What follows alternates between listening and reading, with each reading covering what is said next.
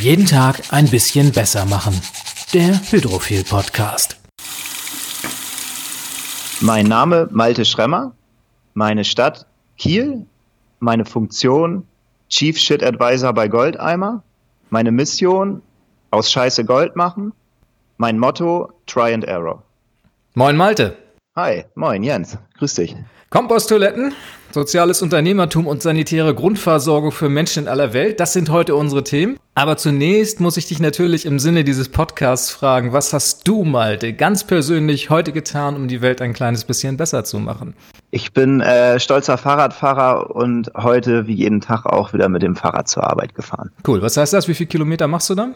Oh, so fünf, sechs sind es, glaube ich, schon. Wir wollen aber jetzt über Goldeimer reden. Du hast das ein bisschen mit deiner Mission und auch mit deiner Funktion schon angedeutet. Es geht um Scheiße und es geht darum, Gold aus Scheiße zu machen, im wahrsten Sinne des Wortes. Goldeimer ist eure Firma und erzähl uns doch ein bisschen darüber, was es genau damit auf sich hat und wie ihr auf dieses doch etwas unattraktive Thema der Entsorgung von menschlichen Exkrementen aufmerksam geworden seid und am Ende sogar ein Geschäftsmodell daraus gemacht habt.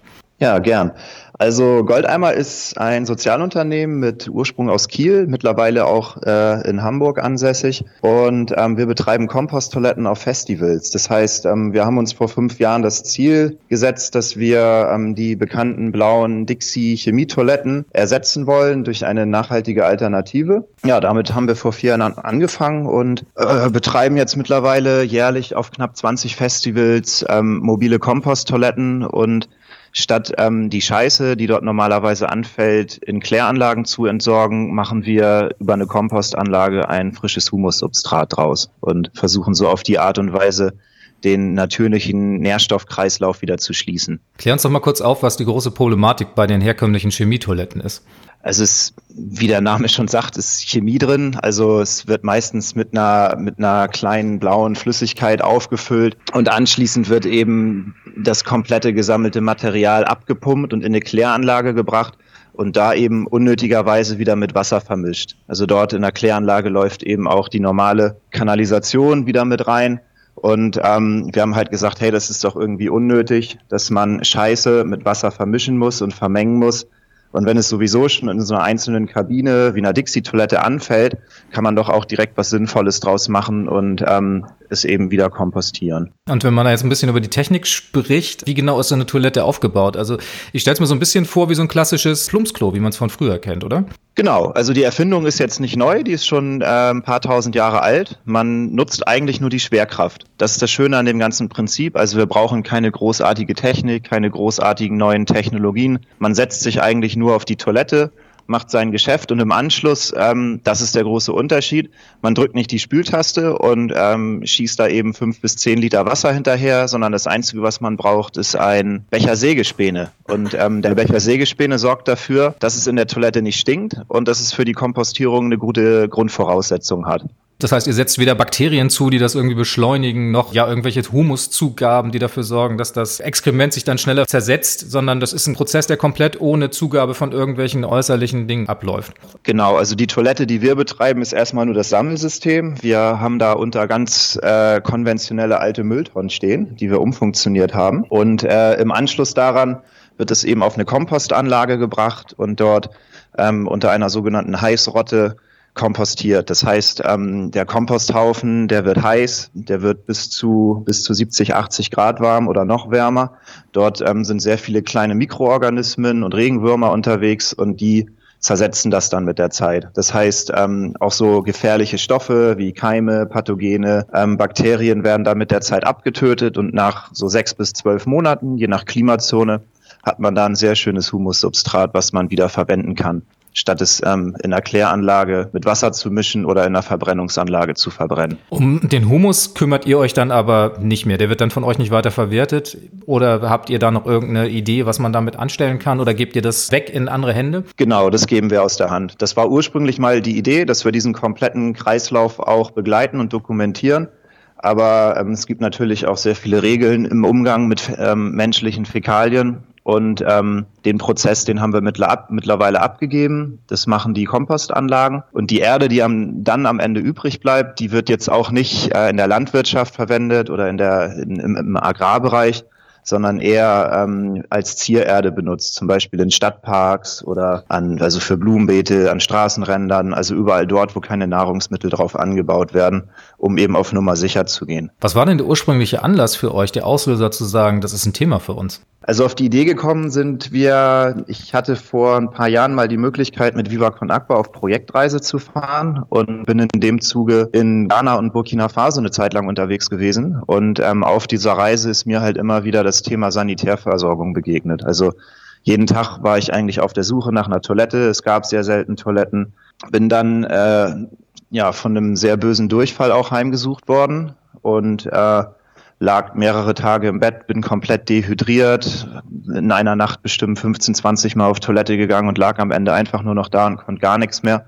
Und da habe ich wirklich das erste Mal angefangen, mir wirklich so über die, die Sinnhaftigkeit und die Funktion und eigentlich die, die große und bedeutende Rolle einer Toilette Gedanken zu machen. Habe mich dann im Anschluss in meiner Bachelorarbeit mit dem Thema beschäftigt, wollte aber was machen, was jetzt nicht unbedingt in, in Westafrika stattfindet, sondern eher hier in Deutschland und so ist dann die Idee entstanden, äh, Komposttoiletten auf Festivals zu betreiben und im kleinen Maßstab zu zeigen, dass äh, Kreislaufwirtschaft auch hier in Deutschland funktionieren kann und dass Toiletten total wichtiges Thema gibt und habe dann eigentlich auch selber erst festgestellt zu dem Zeitpunkt, oh krass, es gibt ja irgendwie über zwei Milliarden Menschen ohne Zugang zu sanitären Anlagen. Wieso weiß das keiner und äh, was kann man da eigentlich gegen tun? Und so ist dann die Idee zu Goldeimer entstanden.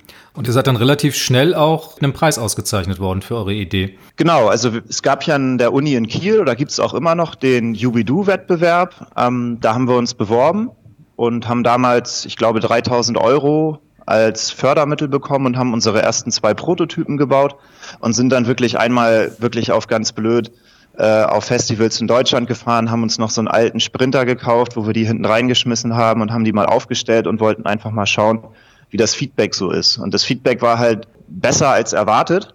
Also die Leute haben es wirklich total gefeiert, dass wir da saubere Toiletten aufgestellt haben mit einem riesen Spaß- und Partyprogramm drumrum, den Leuten den Hintergrund noch erzählt haben, ähm, dass wir da dann relativ schnell die Entscheidung getroffen haben, dass wir da weitermachen wollen und dass das doch irgendwie Potenzial hat. Und mittlerweile sind wir im Sommer mit knapp 80 Toiletten unterwegs. Ihr bietet ja auch einen gewissen Service dafür, das heißt aber auch, dass ihr Eintritt auch nehmt für eure Toiletten. Ne? Also die Möglichkeit, dort auf Toilette zu gehen, die kostet ein bisschen was. Genau, also dadurch, dass wir noch nicht so viele Toiletten haben, um, ich sag mal jetzt so ein Festival wie das Hurricane mit, mit 50, 60, 70.000 Besuchern komplett ausstatten zu können und Festivalveranstalter, die im Konzept auch anfangs eher skeptisch gegenüber waren, haben wir, also wir haben es immer so ein bisschen die trojanische Pferdtaktik genannt und gesagt, okay, wir kommen dahin und wir finanzieren uns selbst. Und ähm, das geht natürlich nur, wenn wir die Festivalbesucher davon überzeugen, bei uns auf Toilette zu gehen, wenn wir eben keine Mietgebühr vom Veranstalter bekommen. Und deswegen haben wir gesagt, nehmen wir eine Nutzergebühr. Wie begegnet euch die herkömmliche Dixie-Klo- und Toilettenindustrie? Das ist eigentlich ganz lustig. Also wir, wir sehen die nicht jetzt als Konkurrenz und die uns auch nicht. Also wir haben uns mit Dixie zum Beispiel vor ein paar Monaten auch schon mal getroffen. Und das ist eher so ähm, dass die da auch ein Interesse haben, möglichst nachhaltige Wege einzuschlagen. Und ähm, wir sehen uns auch eher als als so eine Art Inspiration für andere. Also wir haben gesagt, so wenn irgendwann Dixie anfängt, auch Komposttoiletten aufzustellen, dann können wir uns auf die Schulter klopfen, weil wir haben den, den Anstoß dazu gegeben. Also wir sind eher auf Kooperation aus. Konkurrenz ist nicht so, nicht so unser Ding. Du hattest ganz zu Anfang ein Stichwort genannt, soziales Unternehmen. Kannst du uns kurz erklären, worum es sich dabei handelt? Ihr erwirtschaftet ja Gewinne. Was macht ihr mit diesen Gewinnen und was verbirgt sich genau hinter diesem Begriff soziales Unternehmen? Also wir finden statt unter der Schirmherrschaft von Viva Con Aqua. Also Goldeimer ist eine hundertprozentige Tochter von Viva Con Aqua.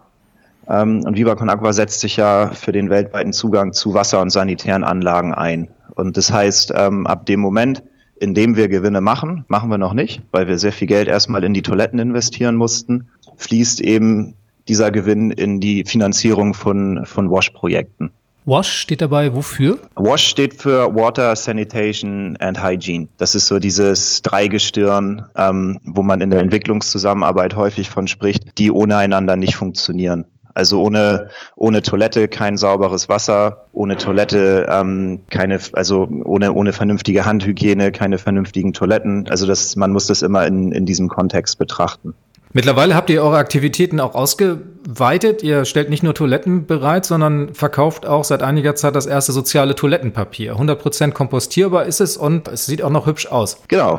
Wer hat's gestaltet? Das ist der wunderbare Mensch Rebelza aus St. Pauli gewesen, der da einen äh, seiner bekannten Freaks zur Verfügung gestellt hat. Und das ist die Delikatessenagentur gewesen, die den Rest der Verpackung designt hat. Sehr schön. Wenn man neugierig ist und jetzt nicht gerade aus dem Viva Con Aqua Umfeld kommt und weiß, wo dieses Toilettenpapier erhältlich ist, wo kriegt man's?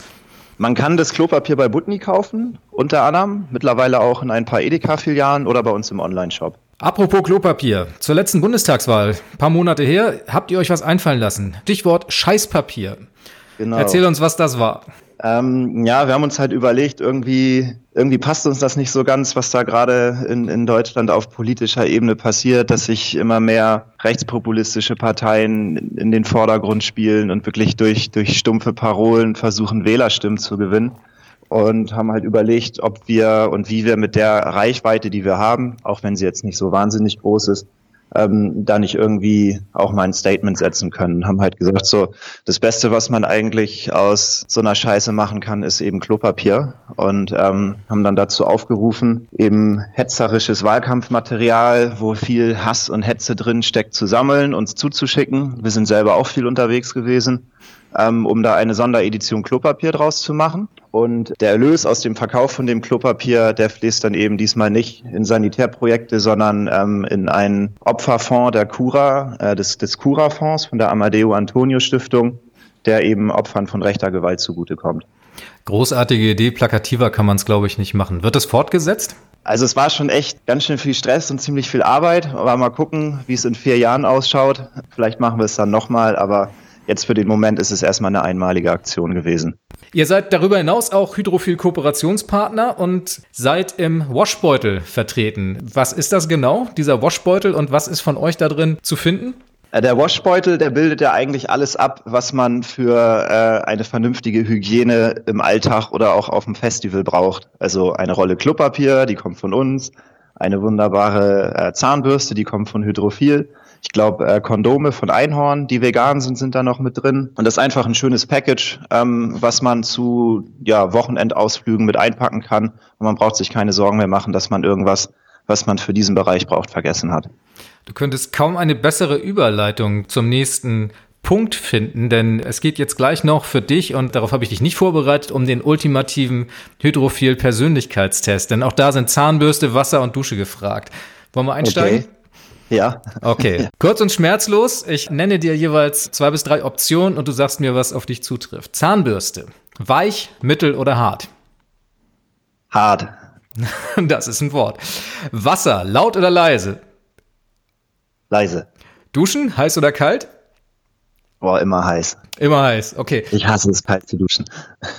duschen, wenn es geht, so, so heiß wie es geht. Also da nach Möglichkeit. Also kalt geht auch, danach bin ich wach, aber ich, also so eine schöne kurze heiße Dusche, die ist schon ganz nett. Kann ich sehr gut nachvollziehen. Bin ich voll auf deiner Seite. So, Malte, wir haben schon einiges über Goldeimer erfahren. Ich kann mir vorstellen, dass unsere Hörer und Hörerinnen noch neugierig sind, mehr über euch und eure Aktivitäten in Erfahrung zu bringen. Wo gibt's mehr über Goldeimer im Netz und sonst wo zu finden?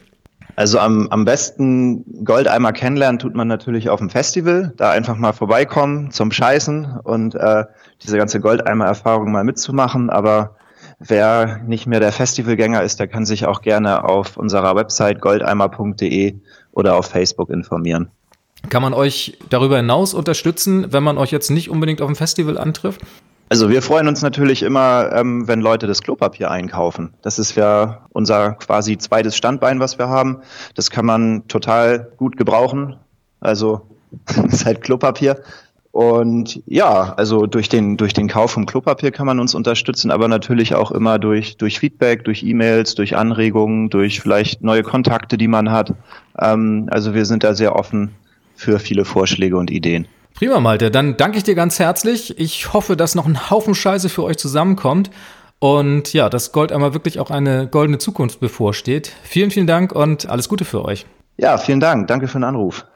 So, das war er auch schon wieder. Jeden Tag ein bisschen besser machen. Der Hydrophil Podcast.